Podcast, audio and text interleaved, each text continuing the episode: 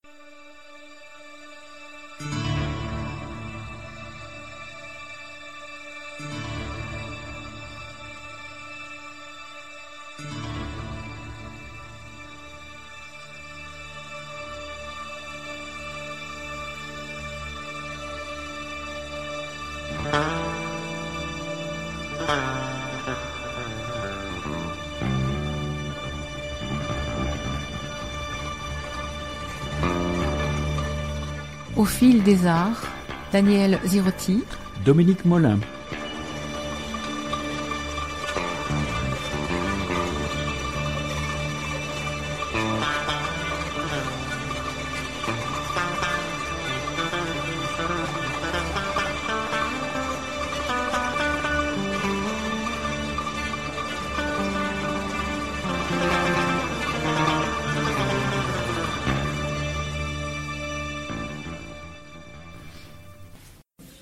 Michel Zancarini-Fournel, vous êtes venu ce soir présenter Les luttes et les rêves, une histoire populaire de la France de 1685 à nos jours, qui est sorti en décembre 2016 aux éditions La, la Découverte. C'est un bouquin passionnant qui fait émerger, en s'appuyant sur un nombre considérable d'archives et de, de, recherches dans des livres notamment, ce qu'a pu être la vie quotidienne des Français tout au long de siècles souvent très troublés, sur fond de misère, de lutte contre le pouvoir sous toutes ses formes. Un livre très vivant parce qu'il repose sur des témoignages dénotant de la part de l'historienne une volonté d'accompagner ceux que vous évoquez en les mettant en scène. Si bien qu'on se prend parfois à se dire qu'il y a dans ces pages quelque chose qui n'est pas si éloigné que ça du romanesque. Il y a plusieurs façons d'aborder votre ouvrage en vous interrogeant sur les grands thèmes qui le traversent, ou bien de manière chronologique, j'ai finalement choisi les deux éclairages. D'abord quelques éléments transversaux qu'on retrouve au fil des pages et qui tissent un fil conducteur entre les chapitres. Ensuite, je vous demanderai de commenter quelques-uns des épisodes qui nourrissent cette histoire populaire, sachant tout ce qu'a de réducteur un tel choix face à l'abondance du matériau. C'est vrai qu'on sent battre dans ces mille pages le cœur du peuple de France, tout simplement. Les journaliers, les ouvriers des différentes corporations, les blanchisseuses et les brunisseuses, les tailleurs de pierre et les tisseurs de laine, les typographes, les serruriers, les chaudronniers, leurs enfants, leurs parents, les religieux, les francs-maçons, les habitants de métropole et d'outre-mer. J'ai voulu, euh, effectivement, alors vous avez dit la France, alors quelle France? Euh, sûrement pas une France limitée à l'Hexagone, et donc j'ai beaucoup insisté sur euh, aller chercher des informations sur ce qui se passait dans les colonies et puis les immigrés. Et donc euh, voilà, c'est-à-dire que surtout pas se limiter à l'Hexagone, voir toujours un pays qui est branché aussi, si je peux dire, sur l'extérieur. Donc les liens, chaque fois que c'était possible, avec d'autres pays. C'est pas une histoire étroitement limitée, on va dire, à l'Hexagone. J'ai été frappé en vous lisant de découvrir tout au long du livre la forte présence des femmes dans le quotidien de l'histoire les révoltes frumentaires contre la cherté du blé, contre les injustices, contre l'esclavage, les luttes pour l'égalité, l'obtention d'un travail correctement rémunéré. Vous évoquez même ces femmes qui voulaient absolument se faire enrôler dans les armées napoléoniennes. Oui, alors c'est un peu ma spécialité, l'histoire des femmes. Mais ce que je voulais dire, c'est qu'aussi bien pour les colonisés que les immigrés que les femmes, je ne veux pas faire une histoire à part. C'est-à-dire que je veux faire une histoire intégrée. C'est-à-dire une histoire où elles ont leur place à égalité comme les hommes et les hommes comme les femmes. Et donc ça, c'est pour moi, c'était un défi extrêmement important. Pas faire comme on fait dans les manuels scolaires, un dossier. La femme au temps de la guerre de 14. Donc, euh, qu'elle soit complètement intégrée dans le récit, c'était pour moi extrêmement important. Pourquoi elle s'enrôle dans les armées napoléoniennes? Ben Parce que justement, on leur interdit de porter les armes. C'est un des grands débats qu'il y a sur la question de la citoyenneté pendant la Révolution française. Être citoyen, c'est pouvoir porter les armes, participer à la garde nationale et porter la cocarde. Et comme on l'interdit aux femmes, il y a toute une série de femmes qui, pour des raisons diverses, veulent absolument et se débrouillent pour être euh, embauchées dans les armées comme combattantes. Pas seulement, bien sûr, il y a des cantinières, des lavandières, euh, ça c'est tout le temps.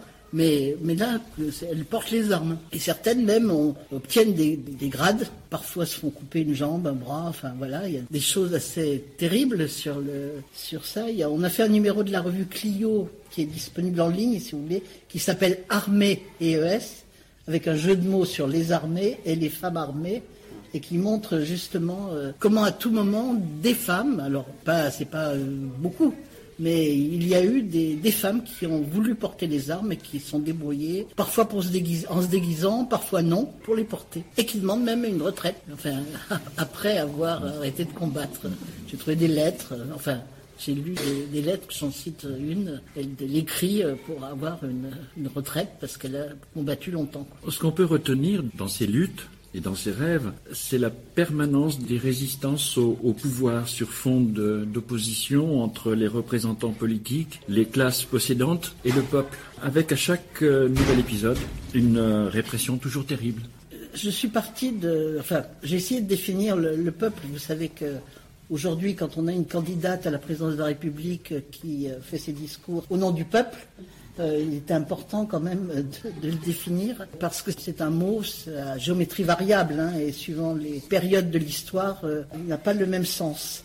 Et donc euh, j'ai essayé de, de, en fait de partir de, de la notion que Antonio Gramsci définit comme les subalternes. Et les subalternes pour lui, ce sont les, les gens qui subissent à la fois une domination sociale et aussi une domination politique. Donc c'est les dominés, on peut dire, et les dominants. Et donc euh, c'est ce, disons, ce rapport-là entre les dominants et les dominés. Euh, alors évidemment, les dominants, c'est eux qui en général euh, activent la répression de tous ordres, mais les dominés, ils ne se laissent pas faire, y compris dans des situations complexes, y compris quand ils sont, euh, par exemple, des esclaves, par exemple, des ouvriers euh, qui sont très pauvres, ou etc., etc.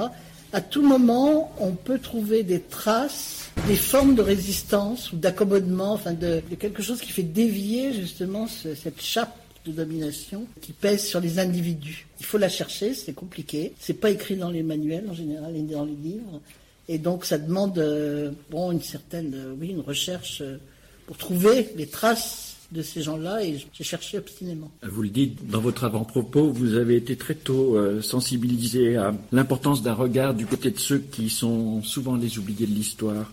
Votre environnement familial dénote une grande proximité avec cette problématique. Un grand-père imprimeur, l'autre mineur, un père militant à la CGT, une mère institutrice, et puis cette grand-mère qui raconte des histoires à partir de, Victor Hugo. Euh, oui, ça, j'ai voulu faire ce qu'un historien anglais appelle l'histoire d'en bas, l'histoire par en bas. C'est-à-dire il s'agissait non pas de faire un, une autre histoire, un contre-récit, mais de changer le regard, de déplacer le regard au lieu de le prendre par en haut, le prendre par en bas. Et donc d'essayer à la fois de faire cette histoire qui soit, je vous l'ai dit, euh, différente spatialement, c'est-à-dire euh, au sens où on s'intéresse aussi, enfin je me suis intéressé aux, aux Antilles, euh, à la Réunion, euh, à la Nouvelle-Calédonie, euh, à l'Afrique évidemment, l'Algérie, et aussi aux gens qui viennent, les, migrants qui viennent travailler en France. Et donc cette histoire part en bas par cette histoire du quotidien aussi, de leur vie quotidienne,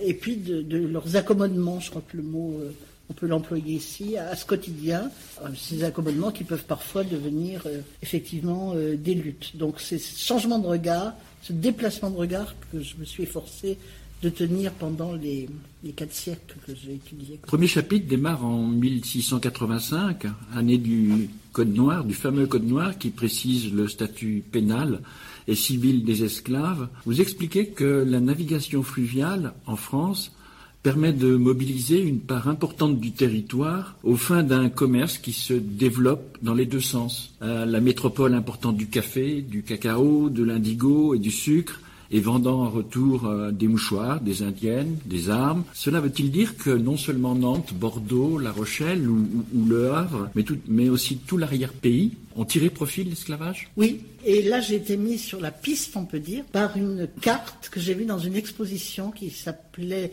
les Anneaux de la mémoire à Nantes. C'est la, première exposition qui a été faite euh, par les gens de Nantes pour euh, régler des comptes, si je peux dire, avec leur passé esclavagiste.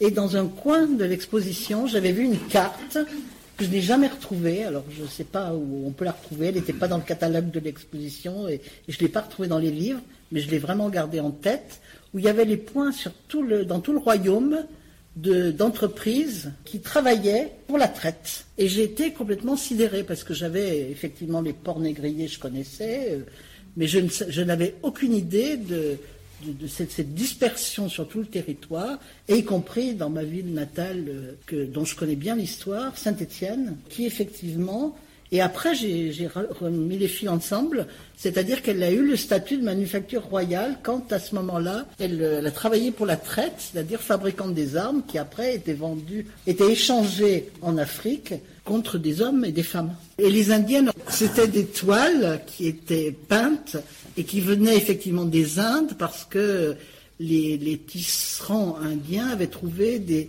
fixateurs justement pour que les couleurs tiennent. Et ces toiles peintes arrivaient par les ports francs, Marseille par exemple, qui était un port franc. Et puis en 1686, l'année d'après, mon premier chapitre tourne autour des Indiennes justement. Parce qu'en 1686, Louis XIV décide d'interdire la fabrication des indiennes dans le royaume. Pourquoi? Parce que les, patrons, euh, les marchands fabricants de Lyon et d'ailleurs, qui fabriquaient la soie, ceux qui fabriquaient la laine, ceux qui fabriquaient le coton, trouvaient que ces, étoffes leur faisaient concurrence. il y a eu ce qu'on appellerait aujourd'hui un lobby pour, euh, pour que faire prendre cet édit au roi. Et, euh, et à ce moment-là, ce qui est intéressant, et l'Isère a été particulièrement marqué par ça, il y a des récits euh, croquignolesque. C'est devenu l'Isère, entre autres, parce que c'était lié à la Savoie, est devenu une euh, région de contrebande. Et c'était les femmes qui faisaient passer les toiles indiennes sous leurs jupes et qui les passaient l'octroi, si possible, sans se faire prendre, et qui après les, les vendaient donc à Grenoble et ailleurs, et à Lyon. Et donc ces indiennes aussi, une partie d'entre elles ont été fabriquées par des entrepreneurs protestants entrepreneurs protestants, parce que 1685, c'est le Code noir, j'y reviendrai tout à l'heure, mais c'est aussi l'édit de Fontainebleau qui euh, euh, empêche aux protestants, et vigoureusement, euh, de façon très forte, de pratiquer leur religion, c'est-à-dire qui révoque l'édit de Nantes, tout le monde connaît la révocation de l'édit de Nantes, on ne sait pas toujours les conséquences que ça a donné, donc une partie des protestants ont fui, ils ont été obligés de s'exiler, ils sont exilés pour certains en Suisse proche, et dans les villes franches comme euh, Mulhouse par exemple, ils ont créé des manufactures d'indiennes justement. Et c'était ces manufactures d'indiennes qui alimentaient la contrebande dont je vous ai parlé tout à l'heure. Et euh, si je parle des protestants, c'est que ça explique aussi ma, ma, définition des dominés. Parce que les protestants, il y avait des pauvres il y avait des riches. D'ailleurs, c'était ceux qui avaient plus de moyens qui, en général, sont euh, parvenus à partir. Hein. Euh, mais dans cette situation-là, ils étaient complètement dominés politiquement. Ils étaient pourchassés, euh, il y avait les dragonnades, enfin, etc., etc. Donc, si vous voulez, c'est ça cette question-là. C'est à quel moment, conjoncturellement, qui est dominant, qui est dominé. C'est ça. C'est pour ça que j'ai mis aussi les protestants. Alors, le Code noir, et j'ai commencé par là. Alors, M. Fillon, paraît-il, il y a quelqu'un qui m'a dit qu'il avait, m'avait pris, euh, disant que c'était scandaleux qu'une enseignante ait osé faire débuter l'histoire de France euh, en 1685 par le Code noir. Alors bon, ça ne me gêne pas du tout que M. Fillon ait dit ça. Euh, j'ai pas fait débuter l'histoire de France en 1685. Hein. J'ai choisi de partir de cette date-là parce que bon, je suis pas très très compétente en histoire médiévale c'est les limites de mes compétences. Je ne voulais pas, évidemment, faire partir de nos ancêtres les Gaulois, je le dis tout le temps. Et donc, j'ai choisi cela, justement, pour, pour ce décentrement du regard dont je vous ai parlé. En partant de là, tout de suite, ça, étonne un peu. Et j'ai fait exprès, évidemment. Et euh, qu'est-ce que c'est 1685, le Code noir? Le Code noir, c'est en fait une police religieuse. Ce qu'on ne sait pas, c'est que le premier article du Code noir concerne les Juifs concerne pas du tout les esclaves, il concerne les juifs et il chasse les juifs des Antilles. Donc pourquoi le roi voulait catéchiser les esclaves et euh, dans une certaine façon, c'était aussi une forme de limitation euh, juridique de toutes les punitions qui étaient euh, données aux esclaves chaque fois qu'ils se rebellaient ou qu'ils ne travaillaient pas assez, etc. Et en fait, c'est aussi, si vous voulez, une philosophie, enfin c'est la définition juridique de l'esclavage à la française. C'est le premier texte de loi qui définit juridiquement l'esclavage. Et il y a une philosophie de l'esclavage qui est présente dans le Code noir, qui d'ailleurs reprend la philosophie de l'esclavage de l'époque romaine, puisqu'ils sont définis comme un bien meuble. Donc euh, c'est pour cette raison que j'ai démarré de 1685. Alors, le lien donc avec les esclaves, c'est mon premier chapitre. Il y a les esclaves, les protestants et les indiennes, les consommatrices, parce qu'on peut parler de consommatrices euh, fin 17e, 18e siècle, début 18e. C'est que, en fait, pour faire ces toiles indiennes, pour les fabriquer en France, on plante des indigotiers et on fait des indigoteries aux Antilles euh, pour la teinture, si vous voulez. Et donc, il y a un lien entre ces trois phénomènes. Et euh, le roi va jusqu'à interdire aux femmes de porter les indiennes. Donc on arrête à l'octroi les femmes, on les fait déshabiller, on brûle leurs robes quand elles ont, portent des indiennes au milieu de la rue. Donc vous voyez, c'est très, très violent. Mais les femmes résistent, c'est ce que j'appelle une révolution à bas bruit, c'est-à-dire elles continuent à porter des indiennes. Et les indiennes qui étaient Dans Molière, vous connaissez sans doute la référence à la, robe de chambre euh, faite en indienne. Il y a un très beau portrait de Madame de Pompadour avec des indiennes, mais euh, ça va au-delà de l'aristocratie ou des classes aisées, puisqu'on trouve, c'est Daniel Roche qui le montre, euh, l'historien qui, a, qui, a, donc écrit sur le peuple de Paris au XVIIIe et qui montre dans ses inventaires après décès que même des gens très, des domestiques, des gens du bas peuple, on peut dire, ont dans leur vestiaire, c'est comme ça qu'on l'appelait, des pièces d'indiennes, en indienne. C'est-à-dire que c'est la, mode, je peux dire, est descendue. Euh, et, donc il y a cette révolte, on peut dire, à bas bruit, ce qui fait qu'au milieu du XVIIIe siècle, le roi est obligé de révoquer euh, l'édit sur les indiennes et autorise la fabrication et il en profite pour l'autoriser prendre une taxe. C'est ce qui est intéressant, c'est que ces indiennes, elles sont vendues de mauvaise qualité, elles sont vendues, échangées en Afrique contre ces esclaves, et qu'après, c'est devenu une industrie textile d'Afrique, vous connaissez tous les, tissus africains, et qui sont dérivés, on peut dire, de cela. Donc vous voyez la circulation complexe des produits et des hommes et des femmes. On va dire peut-être quelques mots de l'esclavage. Moi, ce qui m'a frappé, je ne savais pas qu'il y avait eu beaucoup de rébellions. Les rébellions, il y en a. Vous, savez sans doute que les, esclaves ont été pris dans l'intérieur de l'Afrique le, plus souvent qu'ils ont été amenés euh, par les armes dans des dépôts, entre autres à, Gorée, et qu'ils étaient embarqués sur des bateaux. Et si vous voulez, les révoltes des esclaves commencent à partir du moment où on les prend. Il y en a qui essayent de s'échapper, etc. À Gorée, il y a des révoltes aussi sur les bateaux. Alors, résister, ça va, ça prend plusieurs formes, y compris des formes dramatiques. Il y a des suicides et des suicides collectifs, c'est-à-dire il y a il y a une partie du bateau qui se jette à l'eau et qui, meurt. Euh, mais il y a des révoltes aussi. Il y a un très beau livre de Rédiqueur qui a été traduit récemment euh, sur le bateau négrier, sur un bateau négrier, qui raconte euh, justement toutes ces formes-là de, résistance, enfin fortes.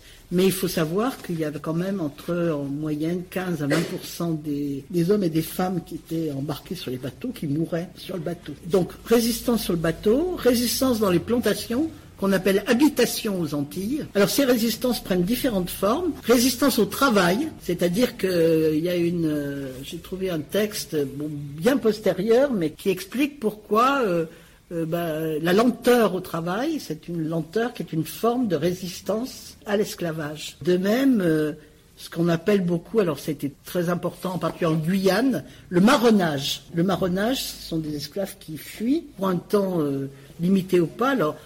En Guyane, on appelle ça le grand marronnage parce qu'ils s'enfoncent dans la, forêt équatoriale et là, ils sont, ça dure parfois plusieurs années, une dizaine d'années. Et puis de temps en temps, ils font des descentes sur l'habitation et leurs copains qui sont restés sur place leur, leur donnent des produits, enfin, etc. Donc il y, a une espèce de, de lien. Euh, mais c'est évidemment ces, ces, révoltes sont punies très très violemment, en coupant le nez, coupant le, bras, euh, coupant les jambes, et puis marquant au fer. C'est ce qu'on trouve dans les Trois Mousquetaires. Euh, ça, se faisait aux Antilles sur les esclaves, marquant au fer quand un esclave avait été parti en marronnage. Voilà. donc le Code noir essaye, et un texte qui limite en apparence ces, répressions, enfin qui donne un code euh, pour, pour cette répression, mais il n'a pas été appliqué de toute façon.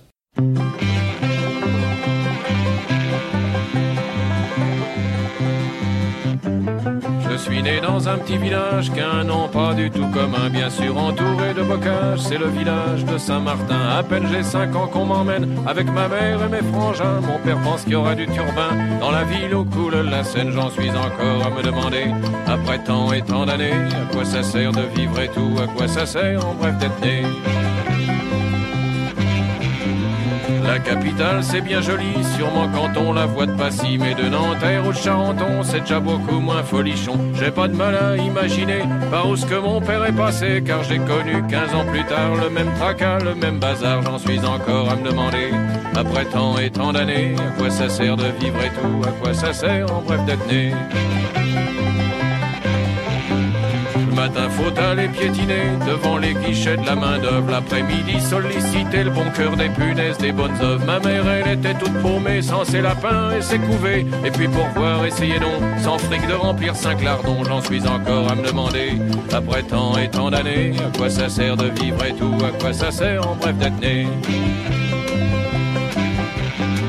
Pour parfaire mon éducation, y a la communale en béton. Là, on fait de la pédagogie. Devant 60 mots en furie. En plus de l'alphabet du calcul, j'ai pris beaucoup de coups de pied au. Et sans qu'on me l'ait demandé, j'ai appris l'arabe et le portugais. J'en suis encore à me demander. Après tant et tant d'années, à quoi ça sert de vivre et tout À quoi ça sert en bref d'être né à 15 ans, fini la belle vie. T'es plus un môme, t'es plus un petit. Je me retrouve les deux mains dans le pétrole, à frotter des pièces de bagnole. 9-10 heures dans un atelier, ça vous épanouit la jeunesse. Ça vous arrange même la santé. Pour le monde, on a de la tendresse. J'en suis encore à me demander, après tant et tant d'années, à quoi ça sert de vivre et tout. À quoi ça sert en bref d'être né.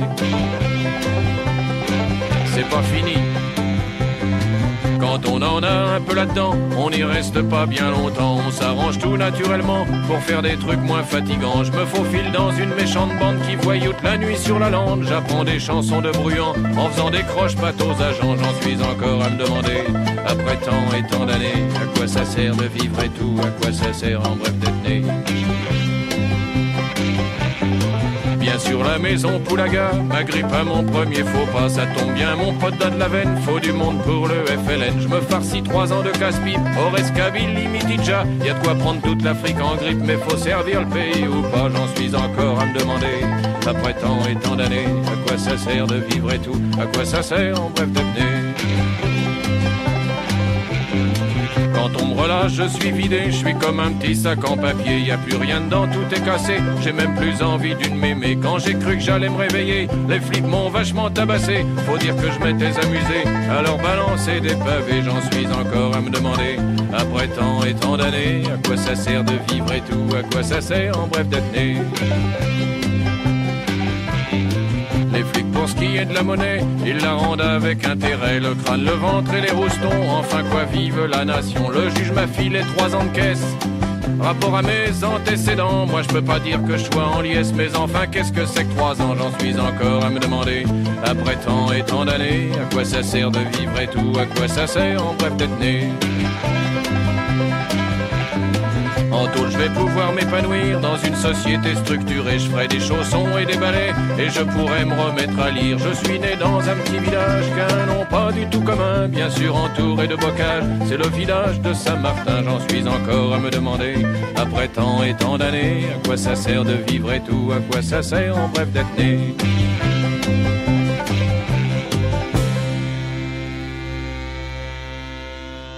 Alors on est à la fin du XVIIe siècle, en France, on fait la chasse aux, vagabonds, à tous ceux qui n'ont pas d'activité régulière. On déporte euh, les mendiants vers les colonies. Les veuves et les journaliers qui vendent leur force de travail dépendent de la charité des seigneurs ou des curés. La condition des pauvres est terrible. Oui, oui, oui, la condition des pauvres est terrible. Et puis il y a des, années de, disette et de famine même euh, fortes. Les mendiants, euh, ça aussi c'est quelque chose de l'année 1685. Donc cette année, c'est vraiment une année terrible. 1685, il y a un édit qui enferme les mendiants, justement, qui enferme les mendiants dans les hôpitaux. À ce moment-là, c'était les hôpitaux généraux. Et euh, au bout de, s'ils se font arrêter plusieurs fois, ils sont envoyés effectivement euh, aux galères. Et donc, euh, il y, a vraiment, on pourchasse les gens qui ne veulent pas travailler, déjà on dit ça. Hein, mais c'était pas de l'assistanat, c'était autre chose. Et donc, euh, oui, les, pauvres ont une vie difficile, mais encore une fois, il y a des formes de résistance diverses et variées, euh, y compris des, gens qui se liguent contre, euh, à un moment donné, j'ai trouvé, alors je savais pas que très souvent, il y avait des, bruits de les cloches sonnaient de façon différente pour dire, par exemple, que les employés du fisc qui venaient chercher l'imponie de la gabelle et donc les cloches sonnaient de façon différente, où on faisait des sons qui fait que tout le monde comprenait et tout le monde euh, se précipitait et en général euh, virait donc les, employés en question. Donc il y a toute une forme de, résistance comme ça. Alors elles ont été tout à fait, c'est pas moi qui ai fait ce boulot-là, hein, je l'ai pris euh, en particulier dans un très grand livre que je vous recommande, de Jean Nicolas, qui a comptabilisé, qui a fait une enquête pendant 25 ans, qui a comptabilisé avec une série d'équipes qui ont travaillé avec lui, tous les actes de rébellion qu'il y a eu du règne de Louis XIV à la Révolution, je crois que c'est 8000 et quelques, et avec des types de, de rébellion. C'est un livre, ça s'appelle La Rébellion française, extraordinaire, et c'est effectivement une autre façon d'écrire l'histoire. Et pour moi, c'était un guide, ce livre-là. Mais si vous permettez, c'est aussi ce qui fait la force de votre, de votre livre à vous à savoir qu'il n'est pas désespéré, mais qu'il n'est pas désespérant. Parce que ce que vous venez de dire, il y a toujours une opposition qui se met en route de manière euh, ou non violente, mais il y a toujours euh, des gens qui, qui, se secouent et qui, et qui y vont en quelque sorte. J'ai cherché, oui. Je les ai cherchés. Apparemment, vous avez trouvé. je les ai trouvés. Un petit coup de projecteur sur la fin du XVIIIe siècle. Les enfants travaillent. Ils doivent supporter la pénibilité d'une journée qui, assez souvent, commence à 5 heures du matin pour s'achever à 21 heures. Ils endurent les mauvais traitements qu'on leur fait subir. Vous racontez le décès en 1751 d'une fillette de 11 ans, Jeanne, dans son atelier de Lyon. Alors, euh, oui, c'est un cas exceptionnel. Pas la longueur du travail, le travail très dur, très tôt, très jeune, etc. Mais ça, c'est un, phénomène exceptionnel. C'est des, des, mégères qui faisaient travailler dans leur atelier des, des, jeunes filles, orphelines si possible, comme ça il n'y avait pas de problème, euh, qui leur, euh, non seulement les faisaient travailler très très dur, mais qui les battaient, qui les brûlaient au fer rouge, enfin des choses extraordinaires. Alors ce qui est intéressant, c'est que les voisins entendaient, ils entendaient les bruits, ils entendaient les cris parfois de ces fillettes, et ils n'ont rien dit. Et puis, quand il y en a une qui est morte, il y a eu des protestations, euh, justement, des voisins euh, sur le sort que faisaient subir ces, ces, deux mauvaises patronnes et qui ont été condamnées. Alors, ça dit deux choses. Ça dit qu'à la fois, il y avait ce travail des enfants qui était terrible, mais que dans cette seconde moitié, on aborde la seconde moitié du XVIIIe siècle, on commence à s'intéresser quand même au sort de ces enfants. Et commence à, un sentiment, si vous voulez, qui, naît, qui fait qu'on ne peut pas tout accepter.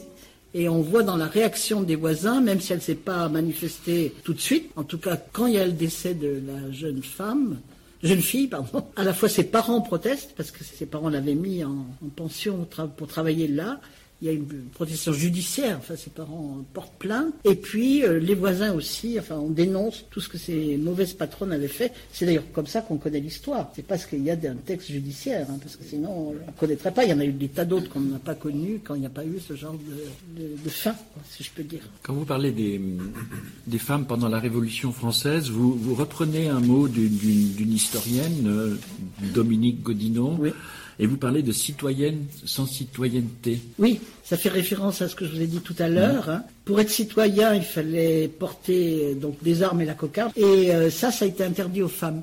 Mais pourtant, les femmes ont manifesté et elles ont joué un rôle fondamental pendant la Révolution. Quelque chose qu'on connaît, ça, par des gravures de Le Sueur, qui a souvent dans les manuels scolaires, qui est la, la marche des femmes euh, euh, sur Versailles, les femmes de la Halle, on disait. C'est une affaire assez complexe parce que les femmes de la Halle, elles étaient alors arrangères, vous voyez ce qui est devenu le nom, poissardes. Elles vendaient du poisson et donc euh, arrangères et poissardes sont devenus péjoratifs. Et pourtant c'était un nom de métier. C'était le nom de métier de ces femmes de la Halle. Et elles étaient plutôt pour le roi. Donc elles connaissaient le chemin de Versailles, parce qu'une fois par an, elles allaient le porter des produits au roi, à la reine, etc. Et là, euh, en octobre 1789, elles sont à l'initiative, avec les femmes des faubourgs, il faut bien le dire, entre autres du faubourg Saint-Antoine et du faubourg Saint-Marceau, Saint-Marcel. Donc elles sont à l'origine de cette grande manifestation qui fait à pied évidemment le trajet de Paris à Versailles. Ça se passe, euh, il y a aussi la garde nationale, enfin il y, a, il y, a, des incidents, il y a même plusieurs morts, mais il y a une délégation qui arrive à voir le roi et elles arrivent aussi à ramener Vous savez, c'est ce qu'on raconte toujours, le boulanger, la boulangère, le petit mitron. Alors, c'est pas sûr que ça ait existé, ça, c'est peut-être. Mais elle ramène la famille royale à Paris, avec la famille royale, l'Assemblée, et donc là, on a un changement, un retournement de l'espace politique, si vous voulez, puisque la famille royale et l'Assemblée sont sous les yeux, et on peut dire, euh, le contrôle quand même en partie, du peuple de Paris. Et donc ces femmes-là ont joué un rôle fondamental euh, dans l'histoire de la Révolution française. C'est pas seulement une, manifestation comme ça. Bon, il y a d'autres moments où elles sont très actives. Euh, en fait, très souvent, c'est elles qui déclenchent euh, des manifestations, etc. Puis les hommes arrivent après en renfort. Mais effectivement, la Révolution, ça a été, leur a été refusé. Et ça leur a été refusé par les Jacobins, par les Montagnards. Hein. Le droit politique leur a été refusé. On a fermé les clubs, on a interdit aux femmes de se réunir, parce que c'était le politique. Il y a un refus complet du politique. Et ce refus du politique, les femmes l'ont traîné longuement, puisque je vous rappelle que le, droit de vote, c'est 1944, malgré tous les combats qu'il y a eu pour réclamer le suffrage. Le droit de vote pour les femmes, c'est 44. Après la Turquie, après la Pologne, après l'Espagne, enfin, après un certain nombre de pays qui n'étaient pas en avance, on peut dire, démocratiquement. Donc, euh, et l'Italie est pareil, hein, c'est 45 ou 46. Donc, euh, on a des, pays donc, qui, ont très tardivement donné le droit de vote aux femmes par ce refus du politique. Et pendant très longtemps, au-delà du droit de vote, euh, il n'y a pas eu de députés ou de sénateurs, enfin sénatrices, femmes, parce que je crois qu'au début de la Ve République, 1991, je crois, il y avait 5% de députés femmes aux assemblées. Donc c'est vraiment, euh, ça a duré très longtemps, ce rapport aux politiques. Alors certains disent que ça vient de la loi salique. Je ne sais pas si cet argument tient, mais en tout cas, il y a ce refus du politique. Pourquoi parce que les femmes devaient être. Les révolutionnaires ont, fait une place aux femmes, mais comme mères, comme mères des futurs citoyens. Donc elles devaient éduquer les mœurs, elles devaient faire la nation comme mères. Hein, et il y a des très beaux textes sur ce rôle maternel attribué aux femmes. Mais euh, les révolutionnaires ont fait quand même des avancées importantes sur le statut justement du familial des femmes.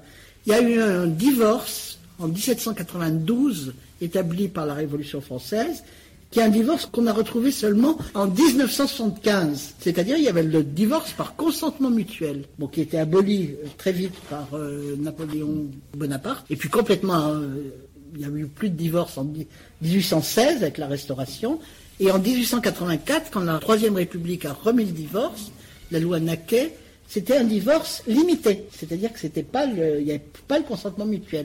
Il a fallu attendre la loi de 1975. Donc c'était très en avance de ce point de vue de ce droit au divorce. Et puis l'état civil aussi, qui a laïcisé. Bobéro dit que c'est le premier seuil de laïcisation. C'est-à-dire qu'on a eu une, un seuil, laïcisation de l'État. Plus, on n'allait plus à l'église pour se faire enregistrer, mais on se faisait enregistrer à l'état civil. Et de ce point de vue-là, il y a quand même une distance qui se fait avec, euh, avec les curés et les femmes, euh, entre autres. Dans une période assez courte, ça revient, mais bon. Napoléon, par rapport euh, à l'esclavage, il semble qu'il ait un peu évolué. Au, départ, il, était plutôt pragmatique et puis il a fini par promulguer des, des, lois de ségrégation raciale. Oui, et puis, puis enlever la première abolition de l'esclavage qui mm. avait été euh, conquise par les esclaves par déjà une révolte et qui avait été euh, donc euh, que l'Assemblée, donc la Convention montagnarde en 1794 avait la première abolition de l'esclavage, c'est à ce moment-là. Et donc en 1802, Bonaparte abolit cette abolition de l'esclavage pour les colonies, entre autres qui lui avaient été rendues par l'Angleterre. Pourquoi? Entre autres parce qu'à Saint-Domingue, tout ça l'ouverture avait pris une, euh, une stature et, et des droits sur le, gouvernement de cette île, enfin de la partie de l'île qui était française. Et donc euh, Bonaparte ne voulait pas de, ça, et d'ailleurs il se débrouille pour le faire arrêter, euh, déporter euh, sur le continent, et il meurt de mauvais soins hein, dans sa prison de Joux. donc un an après son arrivée, oui, il rétablit l'esclavage, et avec une armée qui est finalement battue, et alors là, j'insiste beaucoup parce que la première défaite napoléonienne, il faut, le dire, il faut le dire aux élèves, c'est pas l'Espagne, c'est pas le Portugal. La première, c'est Saint-Domingue. C'est les Noirs qui font battre, donc en 1803, euh, les armées napoléoniennes. Et ça recommence en Calabre en 1806. Là aussi, on n'en parle pas. De nouveau, les armées napoléoniennes sont battues. Et si on fait la liste 1803, 1806, 1809, ça, en général on en parle, l'Espagne et le Portugal, eh bien, c'est chaque fois que face aux exactions des armées, la population se soulève. Les, Noirs se sont soulevés contre les armées napoléoniennes, contre les exactions des armées napoléoniennes. il faut dire que, par exemple, ils avaient été achetés des chiens à Cuba, des dogs, qui étaient dressés pour dépecer les Noirs. Les armées ont, massacré des gens. Enfin, il y avait des choses extrêmement euh, violentes contre les populations. Et donc, chaque fois, 1803, 1806, 1809, et puis évidemment, ça tout le monde le sait, la Russie, hein. chaque fois que les populations se sont dressées contre les armées, eh bien, il y a eu des fêtes. Et donc, là aussi, on change le regard. C'est-à-dire qu'on voit que c'est pas seulement, on n'a pas eu des, victoires fabuleuses, qu'il ne s'agit pas de nier, hein, Austerlitz et autres, mais c'est une autre façon de voir euh, la conquête napoléonienne.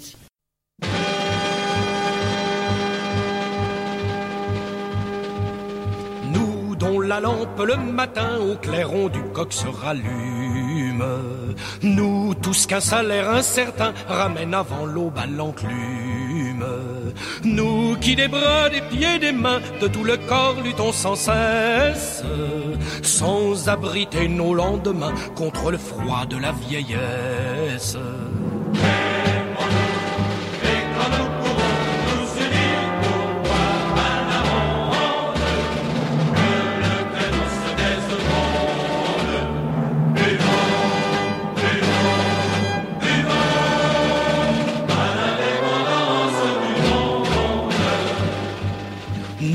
Sans relâche tendu au flot jaloux, au sol avare.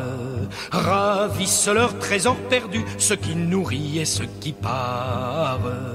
Perles, diamants et métaux, fruits du coteau, grains de la plaine. Pauvres moutons, quel bon manteau, ils se tissent avec notre laine.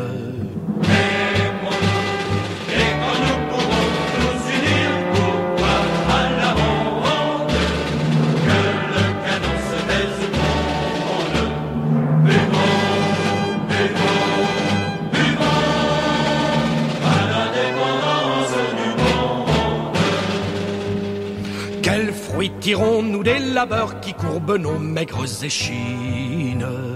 Où vont les flots de nos sueurs? Nous ne sommes que des machines.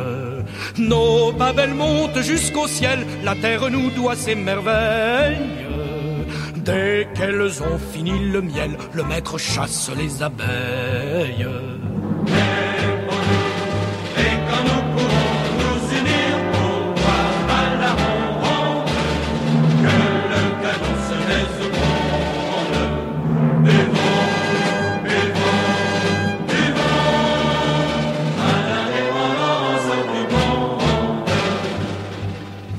Mal vêtus, logés dans des trous, sous les combles et dans les décombres.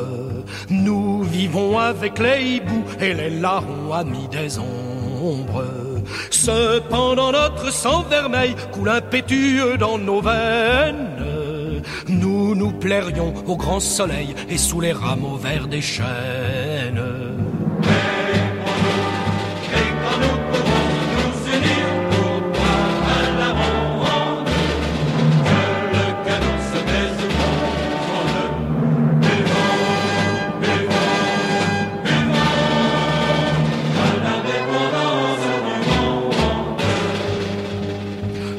Chaque fois que par torrent notre sang coule sur le monde. C'est toujours pour quelques tyrans que cette rosée est féconde. Ménageons-la dorénavant, l'amour est plus fort que la guerre. En attendant qu'un meilleur vent souffle du ciel ou de la terre.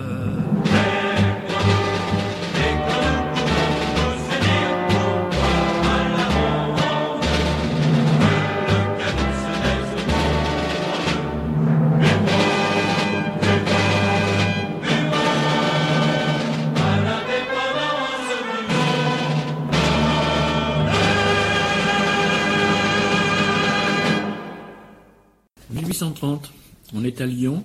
Les Canus euh, révoltent pour obtenir que le prix de 1831, je savais que de toute façon, non, je vous en prie, pour obtenir que le prix de leurs produits dans, dans, les ateliers puisse être augmenté. Alors il y a des barricades, des jetières, il y a des fusils, les croix-roussiens bientôt rejoints par les ouvriers de la guillotière. En fait, les canuts rêvent d'introduire un ordre social nouveau. Euh, c'est compliqué. Il y a deux insurrections, 1831 et 1834, qui n'ont pas complètement les mêmes buts, les mêmes. Alors d'abord, il faut dire que les canuts, enfin la soirée, ça a été un, laboratoire, on pourrait dire social, on dirait aujourd'hui, parce que il y avait cette organisation de, ce qu'on appelle la fabrique entre les ceux qui font fabriquer et puis les, les canuts qui ne sont pas des, des prolétaires comme le raconte la chanson, hein, du tout. Euh, c'est des petits propriétaires qui, eux, font travailler des compagnons ou des compagnonnes. Donc déjà, il faut remettre les choses en place. Il y avait une habitude, si vous voulez, on va dire, de négociation, de dialogue dans la profession qui a été obtenue au moment de la Révolution. Et ce sont les canuts, en particulier lyonnais, qui sont à l'origine des premiers de ce qu'on a appelé après les prud'hommes, c'est-à-dire les premières assemblées où il y avait des représentants des patrons, des représentants des ouvriers qui discutaient ensemble du tarif, c'est-à-dire un tarif où tout le monde s'accordait sur un tarif et après, euh, chacun euh, négociait à ce tarif-là. On dirait salaire minimum aujourd'hui, dans le vocabulaire d'aujourd'hui, c'était le, ta le, tarif. Et c'est parce que les marchands fabricants voulaient revenir sur ce tarif qu'il y a eu la première insurrection de 1831. Mais c'était aussi parce que ces canuts étaient travaillés, on peut dire, par euh, des formes de regroupement qu'on appelait le mutualisme, c'est-à-dire des sociétés mutuelles, qui s'était formé entre les années 20, 1820 et 1830, et que, après la déception qu'avait été le règne de Louis-Philippe, le début du règne de Louis-Philippe, cette revendication pour le tarif se mêlait aussi à des revendications politiques. C'est-à-dire qu'on on voulait aussi euh, autre chose, on attendait autre chose de ce régime. Et en 1834, c'est carrément les républicains qui sont, euh, c'est les chefs d'atelier républicains, qui reprennent les armes et qui, euh, effectivement, avec les ouvriers de la guillotière. Alors, ils étaient travaillés à la fois par les républicains et aussi par toute une série de gens, de doctrines, alors que Marx a appelé après les socialistes utopiques, comme euh, Fourier, comme Saint-Simon, etc. Donc les Saint-Simoniens, les fourriéristes, qui, euh, si vous voulez, développaient l'idée d'une autre manière de, vivre, de travailler, et y compris en commun. Hein, euh, les phalanstères, par exemple. Et donc, euh, il y a toutes ces idées-là qui circulaient. Et euh, les canuts euh, étaient lettrés, enfin lettrés, ils savaient lire et écrire, hein, ne serait-ce que pour faire les, les, tarifs, enfin pour écrire les tarifs, etc. Et donc, il y avait toute une discussion politique qui s'est en particulier montrée dans un journal qui s'appelle L'écho de la fabrique. Alors, je vous le dis parce qu'il y a eu tout un travail de collègues qui ont mis ce... Vous pouvez trouver le journal en ligne avec des commentaires. Donc euh, ça peut être intéressant euh, comme moyen pédagogique euh, d'aller donc de trouver ce journal l'écho de la fabrique et de donner un petit morceau, enfin un petit bout aux élèves pour aller directement au texte, quoi, des textes qui ne sont pas qu'on n'a pas l'habitude de voir.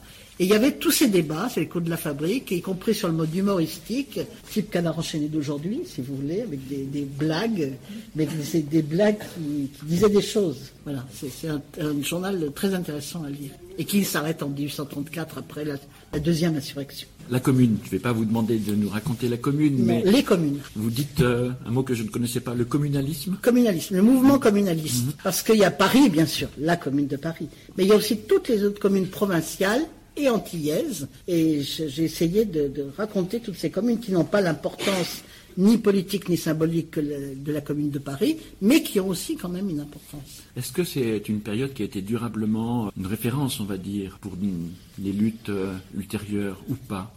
Alors, c'est compliqué. Pour les luttes, euh, oui, ça a été transmis par la, les mémoires militantes.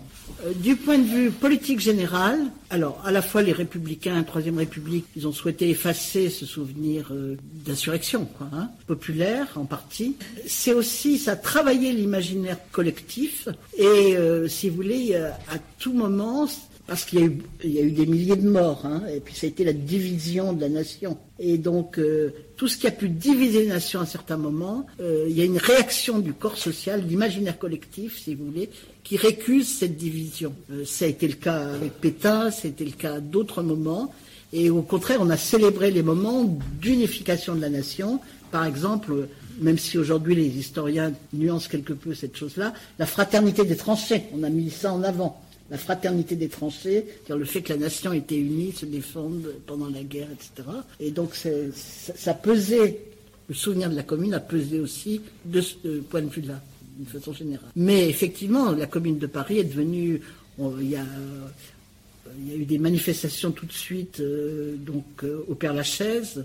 Après, il y a eu le mur des fédérés. Euh, donc, c'est devenu une, une, habitude, si vous voulez, d'aller manifester au mur des fédérés et, et au Père-Lachaise. Enfin, c'est un lieu de mémoire symbolique. Hein. Il y a un, bel article de Madeleine Rébériou dans les lieux de mémoire euh, là-dessus, sur le, mur des fédérés. Alors on arrive euh, au tournant du XXe siècle et vous dites qu'on a assez peu de témoignages en France, en tout cas, sur la condition des, ouvriers euh, à cette époque.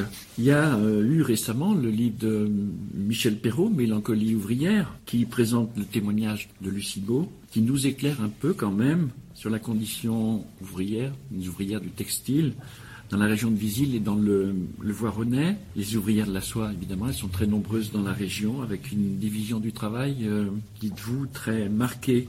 Aux hommes, la compétence technique ou les travaux de teinturerie, sales, pénibles, et aux femmes, les tâches répétitives nécessitant dextérité et adresse dans la passementerie, par exemple, en région stéphanoise. Euh, on a peu de témoignages de femmes, c'est ce que j'ai écrit. Mm. C'est pas complètement vrai des hommes, encore que ça dépend des professions, parce qu'il y a des professions où les gens sont presque illettrés. Hein. Les mineurs, par exemple, il y en a très peu qui, émergent, on peut dire. Euh, il y en a quand même quelques-uns, qui, le syndicat des mineurs est créé très tôt. Mais effectivement, Lucie c'est exceptionnel parce qu'elle a fait un texte sans doute avec l'aide, euh, Michel Perrault le dit aussi, euh, qui était paru dans une revue euh, socialiste, le mouvement socialiste, de la Gardelle, je crois. Et donc, on a peu de textes, effectivement, de, femmes, que ce témoignage-là est particulièrement intéressant. Alors, la soie, c'était très particulier. Et dans la région, vous connaissez sans doute, il y a ce qu'on appelait soit les usines couvents, soit les usines internats, pensionnats, où il y a les trois noms qui circulent on faisait venir en particulier des jeunes piémontaises qui arrivaient donc par la montagne, euh, qui restaient là plusieurs années, qui travaillaient, donc qui étaient surveillées par des bonnes sœurs dans, le silence, enfin je ne vous ferai pas le détail, mais euh, qui euh, se constituaient un petit pécule, c'est-à-dire qu'elles étaient très peu payées, mais les sœurs gardaient l'argent et on disait que c'était pour se faire une dot. Et donc il y a les parents qui, donnaient leurs filles à des rabatteurs hein, qui les, les menaient au travail. Parce que comme ça, elles faisaient une dot et après, elles étaient recherchées comme partie euh, parce qu'elles avaient une dot. J'ai découvert avec stupeur que les secrétaires qui rentraient et qui sortaient du, bureau à des heures différentes de celles des hommes. Alors oui, c'était plutôt les téléphonistes, télégraphistes. Les téléphonistes. Télégraphistes. Pour éviter. Euh, oui, mais alors ça, c'est une vieille histoire. Hein. 1831, à l'école de Guizot, euh, il y avait des garçons et des filles dans l'école et entre, dans la même classe, mais il y avait une cloison. Les filles, bien sûr, étaient derrière, les garçons devant, et euh, on les faisait sortir à des heures différentes. Et donc c'est cette tradition-là, si vous voulez, qui s'est perpétuée, euh, y compris dans les, dans les bureaux. Parce qu'on ne voulait pas que ces jeunes filles qui travaillent rencontrent des messieurs, et donc on les faisait sortir à des heures différentes. Enfin, les rencontrer quand même. Hein. On est au Front Populaire, vous proposez un, tableau avec euh, les réformes, un tableau qui est impressionnant, il y a quand même une quantité de lois qui ont été votées à ce moment-là, mais que ça ne met pas fin aux grèves, parce que ces grèves, c'était aussi une revanche des ouvriers contre l'autoritarisme patronal. On a toujours présenté, d'ailleurs les photographies, même les films, présentent 36 euh, sous euh, une forme de grève festive. On montre toujours des, ouvriers en train de danser, jouer aux cartes, etc. Mais il y a eu des grèves beaucoup plus violentes que ça pendant les années 36, et on a gommé de façon irénique, si vous voulez, la violence de certaines grèves. Et en particulier, chose aussi, pas que maintenant qui sortent dans l'historiographie, mais les, grèves à la campagne, dans les grandes entreprises agricoles, euh, c'est attesté pour le bassin parisien, par exemple. Euh, et donc, euh, oui, 36 a été une période de, joie, de libération, etc. Mais pas seulement. C'est-à-dire que c'était une période violente aussi. Et parfois avec un décalage. Parfois jusqu'en 37, 38 même, il y a eu des grèves qui étaient des, grèves qui, parce que euh, les, patrons ne voulaient pas toujours appliquer euh, les lois du gouvernement, donner les congés par exemple.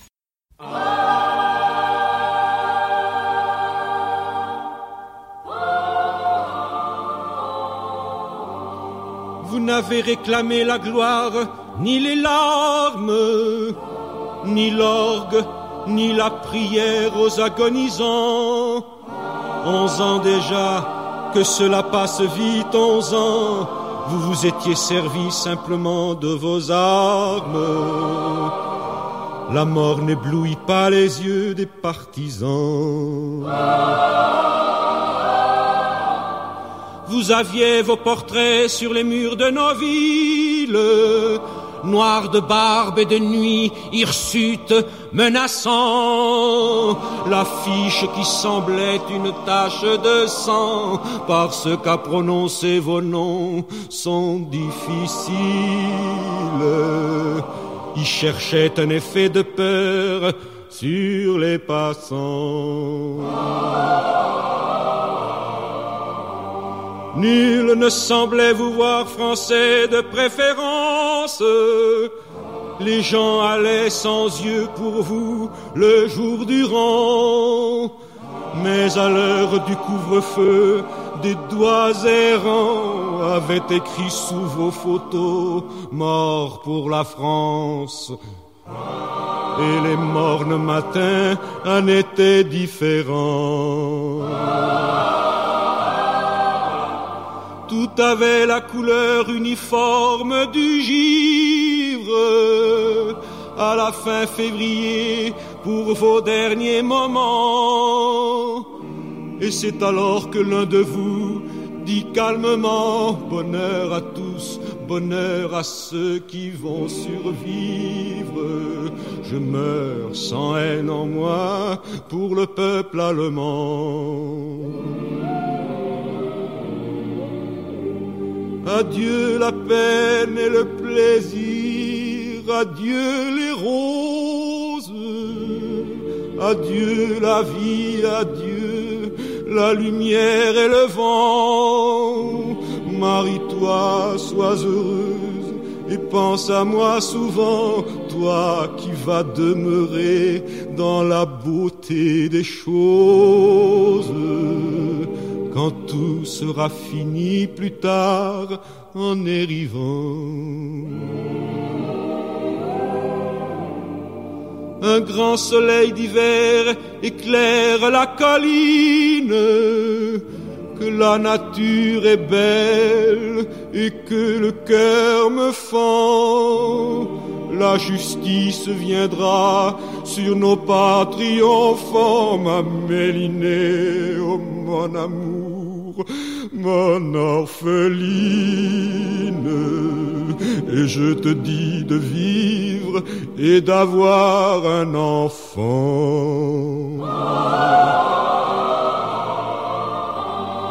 Ils étaient vingt et trois quand les fusils fleurirent. Vingt et trois qui donnaient leur cœur avant le temps. Vingt et trois étrangers, nos frères, pourtant. Vingt et trois amoureux de vivre à en mourir.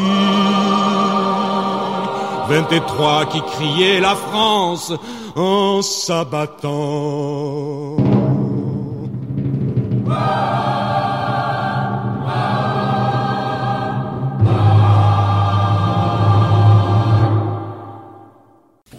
Arrive à la période de la Seconde Guerre mondiale, l'antisémitisme institutionnalisé par le régime de Vichy, et vous proposez un, extrait d'un ouvrage écrit par l'historien Marc Bloch qui s'appelle L'étrange défaite. Est-ce que je peux vous demander de le lire? C'est un extrait. Hein. Je suis juif, sinon par la religion, que je ne pratique point, non plus que nul autre, du moins par la naissance. Je n'en tire ni orgueil, ni honte, étant, je l'espère, assez bon historien pour n'ignorer point que les prédispositions raciales sont un mythe et la notion de race pure une absurdité particulièrement flagrante lorsqu'elle prétend s'appliquer, comme ici, à ce que fut en réalité un groupe de croyants recrutés jadis, comme dans tout le monde méditerranéen, turco, khazars et slaves. Je ne revendique jamais mon origine que dans un cas, en face d'un antisémite. Mais peut-être les personnes qui s'opposeront à mon témoignage chercheront-elles à le ruiner en me traitant de métèque? Je leur répondrai sans plus que mon arrière-grand-père fut soldat en 1793, que mon père, en 1870, servit dans Strasbourg assiégé, que mes deux oncles quittèrent volontairement leur Alsace natale après son annexion au Deuxième Reich, que j'ai été élevé dans le culte des traditions patriotiques, dont les Israélites de l'exode alsacien furent toujours les plus fervents mainteneurs, que la France enfin, dont certains conspireraient volontiers à m'expulser aujourd'hui, et peut-être, qui sait, y réussiront, demeurera, quoi qu'il arrive, la patrie dont je ne saurais déraciner mon cœur. J'y suis né, j'ai bu aux sources de sa culture, j'ai fait mien son passé, je ne respire bien que sous son ciel, et je me suis efforcé à mon tour de la défendre de mon mieux. Alors, j'ai choisi ce texte qui n'est pas particulièrement un texte des gens d'en bas, des professeurs à l'université. Dans le paragraphe que j'ai appelé Vie et survie, le quotidien des juifs en France, parce que ça me semblait indispensable euh, dans le temps présent d'aujourd'hui de rappeler cela, et aussi parce que euh, ce livre, L'étrange des fêtes, Marc Bloch était un spécialiste de l'histoire médiévale, et ce livre, L'étrange des fêtes, est une histoire du temps présent, c'est-à-dire qu'il raconte, si je peux dire, en historien, et en témoin euh, l'année 1939-1940. En ces moments de revendication identitaire, j'ai pensé qu'il était important euh, de rappeler quelle était la conception de Bloch d'être juif. Et il s'est fait, euh, il a été enterré religieusement, alors qu'il avait été un, un juif laïque, comme il l'explique ici. Vous écrivez Résister, c'est transgresser, agir illégalement face à une situation considérée comme euh, insupportable. Et vous mettez donc, et euh, on parle de la résistance, vous mettez en avant ces actions souvent spontanées, ces gestes individuels qui attestent d'une volonté de ne pas se courber, et puis d'autres plus organisés à l'occasion des dates nationales, le 14 juillet et le 11 novembre. Oui, alors j'ai voulu insister, euh, l'histoire de la résistance est, très connue, enfin en apparence. Hein. C'est-à-dire qu'on connaît l'histoire des groupes, l'histoire des maquis, l'histoire des organisations et une chronologie qui est établie. Et cette chronologie euh, ne tient pas compte justement de, ces gestes de résistance spontanée qui, dès le début, ont été euh. C'est-à-dire que j'ai traqué un peu les rapports qui, euh, disaient qu'il y avait des inscriptions à la craie, des affiches allemandes lacérées tout de suite. Dès la campagne de France, ou bien des, des gestes spontanés, justement. Et puis, bien sûr, la résistance des femmes qui est complètement tue, parce que les femmes n'ont pas réclamé après la carte de, combattants de la résistance, souvent, et il y a très peu de femmes, je crois quatre, compagnonnes de la libération, sur mille et quelques. Et donc, euh, je pensais que c'était ça qu'il fallait mettre en avant, si vous voulez, en sachant que les, résistants eux-mêmes, c'est très très très minoritaire, c'est 2% de la population, on l'estime à peu près. Mais justement, ces 2% ont pu survivre et se battre comme ils se sont battus. Il ne s'agit pas de, nier cela, bien sûr, hein. mais ils sont battus parce qu'ils ont eu un terreau favorable. Et c'est ça qui, est important de montrer aussi. C'est-à-dire y a eu des gens qui ne les ont pas dénoncés. Il y a des gens qui ont dénoncé. Mais il y en a qui ne les ont pas dénoncés, qui les ont aidés, qui les ont soutenus. Et il y a tous ces gestes-là qui me semblaient importants de mettre en avant. Vous avez des pages passionnantes sur les 30 glorieuses et puis aussi sur les, grèves dans l'industrie automobile entre 82 et, et 84. Mais là, euh, le salon de l'agriculture vient, vient. Non, non, non, pas, pas tout de suite, bientôt. Non, non, non, mais ça va, je continue. Hein, le, salon, le salon de l'agriculture vient de fermer ses portes et j'aimerais que vous repériez dans les années 80 une des premières résistances au productivisme agricole. Il y a la naissance de la Confédération paysanne. Est-ce que vous pourriez. Euh, bah, là, je, je, me suis servi de la thèse d'un jeune sociologue, Yvan Bruno, qui a fait sa thèse justement sur la Confédération paysanne, c'est-à-dire sur la naissance de la Confédération paysanne. Alors la lutte contre le productivisme a commencé bien avant, dans la période dite des Trente Glorieuses. Alors bon, je, voilà, je, déconstruis complètement cette notion de Trente Glorieuses hein, qu'on voit partout. Euh, vous savez que ça provient d'un livre de Fourastier qui était publié en 1979, en plein euh, crise sociale, le deuxième pic de chômage, et que justement, dans la mesure où, ça faisait référence à un passé euh, héroïsé, on peut dire, donc euh, de, plein emploi, de croissance, etc., on a construit cette idée mythique des Trente Glorieuses de 45 à 75. Alors, quand on voit le quotidien des gens entre 45 et 50, euh, c'était pas vraiment les 30 glorieuses. Hein. Euh, d'abord parce qu'il y a des tickets jusqu'à la fin 48, que des dizaines, des centaines, des milliers de logements ont été détruits, qu'il y a des gens qui vivent, en particulier sur toute la partie ouest hein, de la France, qui vivent dans des, logements, pas des logements, des, des, baraques provisoires. Et donc j'ai cassé un peu la chronologie habituelle. J'ai fait la période 1939-1949 pour justement bien montrer que cette période de la libération, qui bien sûr a été la libération, il dit, je, ne, je veux dire, je ne déconstruis pas ça, évidemment, mais euh, c'est quand même une période de restriction, c'est pas les Trente Glorieuses. Et alors, au début des Trente Glorieuses, dans les années 50, on a toute une série de textes de gens qui se rendent compte de ce qui est en train de se passer, que la révolution mécanique dans l'agriculture, que la, politique agricole euh, très autoritaire à partir de 1960, elle va justement provoquer des, choses extrêmement importantes. Il y a des textes prémonitoires déjà, dès les milieux des années 50-60, qui s'insurgent contre ce productivisme de l'agriculture. Il y a des paysans aussi qui témoignent de cela. Mais, donc après, il y a eu, alors c'est compliqué parce que je ne peux pas faire toute l'histoire du mouvement paysan, mais il y a eu une fraction des paysans qui se sont aussi euh, qui n'ont pas accepté la forme d'organisation euh, que leur proposait la FNSEA, qui sont euh, regroupés dans ce qu'ils ont appelé les paysans travailleurs dans les années 68. Et donc des paysans travailleurs, on est passé à la Confédération paysanne au début des, années, euh, des années 80. Et donc il y a toute cette histoire de.